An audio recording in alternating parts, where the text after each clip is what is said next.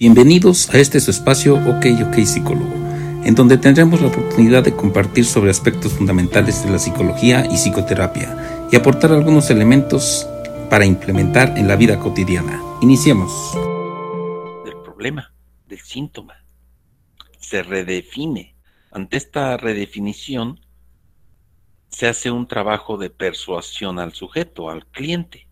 Hay una manera de mostrarle su realidad al sujeto, pero no de la manera que él lo concibía, sino de la manera que nosotros lo entendemos, porque nosotros tenemos más recursos que él para entender la realidad.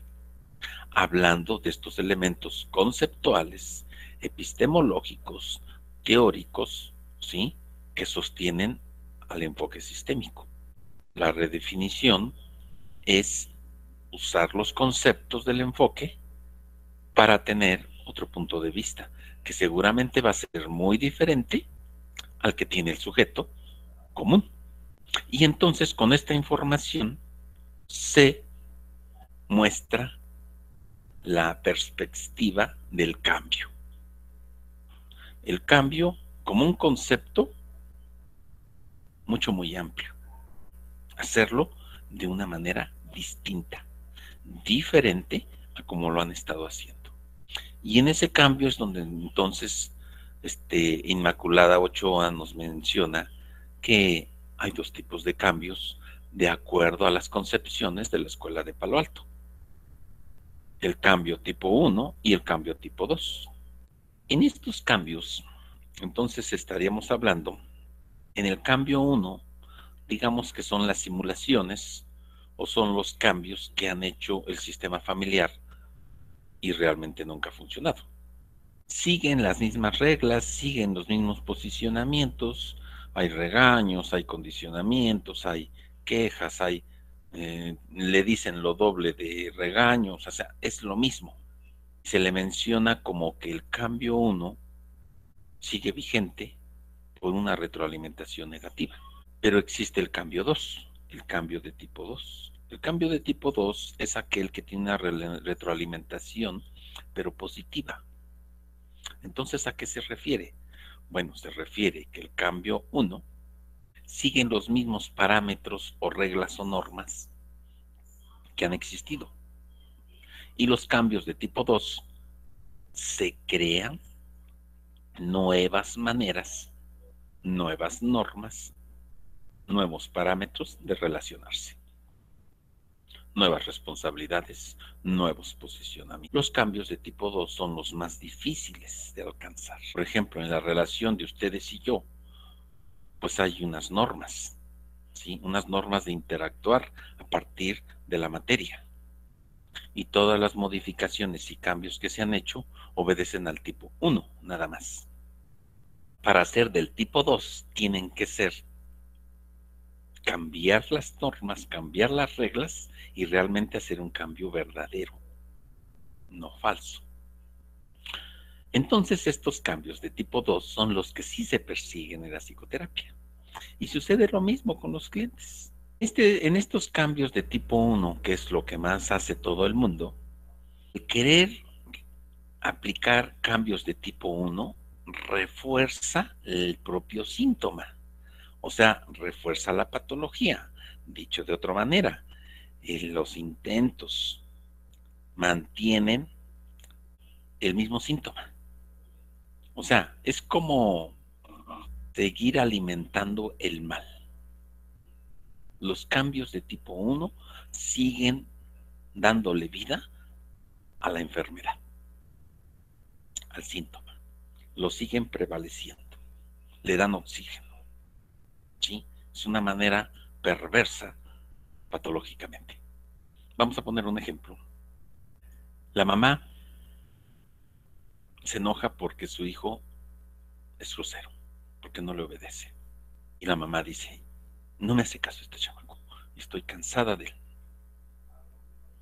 Pero se le pasa un ratito el coraje. A ver, chiquito, ven para acá, a ver, ven, abre la boquita, cómete la comida, porque yo te la preparé, o sea, pero el niño ya tiene dos, tres años, cuatro años, ¿sí? Y la mamá le está dando de comer en la boca. Entonces, ¿cuál es la solución que está presentando la madre? Que se coma la comida, aunque ella le dé comer en la boca. Esa conducta, ¿sí? Es un cambio de tipo 1, en donde quiere que se la coma, aunque ella se la ponga en la boca. Entonces, esta solución ante ese problema, como lo concibe la madre, hace que siga prevaleciendo. Y entonces el chiquillo pues, dice, pues, al fin que ella me la va a dar, no en la boca. Ni se desgasta, ni se cansa en llevarse el alimento a la boca. ¿Mm? Es un cambio de tipo 1. El cambio 1 es más de lo mismo. Más de lo mismo que siempre se ha hecho. Ante una situación, por ejemplo, de un elemento del sistema familiar que es alcohólico, ya llegaste de borracho, ¿no? Ya te gastaste el dinero en tu tomadera con tus amigos. A la siguiente ocasión o siguiente fin de semana, otra vez vuelve a llegar borracho el esposo. Y la esposa ya no le dice, ya te fuiste de borracho con tus amigotes, ya te gastaste el dinero, no, ya le dice más cosas. Además se las dice con una entonación más fuerte. A la tercera semana, otra vez, pero ya no le dice como al inicio ni como en la segunda semana, sino ya, le dice más cosas, ¿sí? Hijo de tu madre, ya te fuiste de borracho otra vez. O sea, ya comienza a levantar el nivel en el lenguaje, en la actitud, en la manera de demostrarle su inconformidad, pero sigue siendo más de lo mismo. Es un cambio de tipo 1. En el cambio 2, esto se mueve. En los cambios de tipo 2 tienen que haber otras relaciones, tiene que haber otros roles y otras responsabilidades. En los cambios de tipo 1 sigue siendo la misma norma, las mismas condiciones. Vamos a continuar en la última parte entonces con lo que serían las metas y las estrategias que se tienen que, que, que, propone la escuela de Palo Alto. Las metas y estrategias. El primer punto tiene que ver como ya lo mencionábamos, con una em, definición operativa del problema.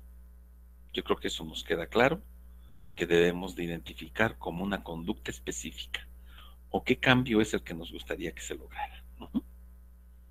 Ahí está la definición del problema y obviamente el punto número dos, que es cuál sería el mínimo cambio o cuál sería el cambio mínimo para decir, ya comenzó a cambiar. Comenzó a resolverse. ¿Cuál sería la evidencia?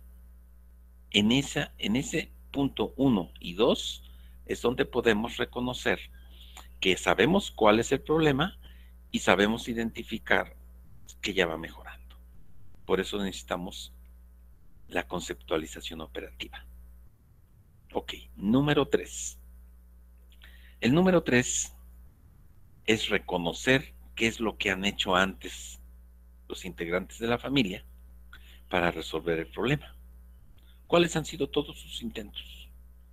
¿De qué manera lo han querido resolver? Y en donde vamos a encontrar que casi todos son de esas cinco tipos de respuestas que nos dice la escuela de Palo Alto. Pero además son respuestas del tipo de cambio 1. Y número cuatro, tenemos que utilizar la posición del paciente, del sujeto sintomático. ¿Cuál es la posición? El lenguaje, la concepción y la actitud.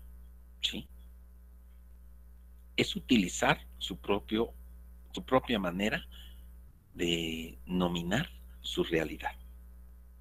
Y la, el quinto punto es que el terapeuta ocupa una posición inferior. Estos puntos, estas estrategias son fundamentales en la escuela de Palo Alto. Pero después de esto también tenemos otras técnicas que son muy específicas, por ejemplo la metáfora, por ejemplo la tarea directa, la tarea indirecta, la ordalía, la este todas estas que nos menciona este Inmaculado Ochoa y que sirven para resolver el problema, inclusive hasta cambiar el ritmo, el tiempo de los sucesos, ¿sí? O el desarrollo de la terapia que no sea tan rápido, porque hay sujetos que lo, de, lo necesitan. Obviamente es resultado de nuestra propia observación y tener la habilidad para reconocer eso.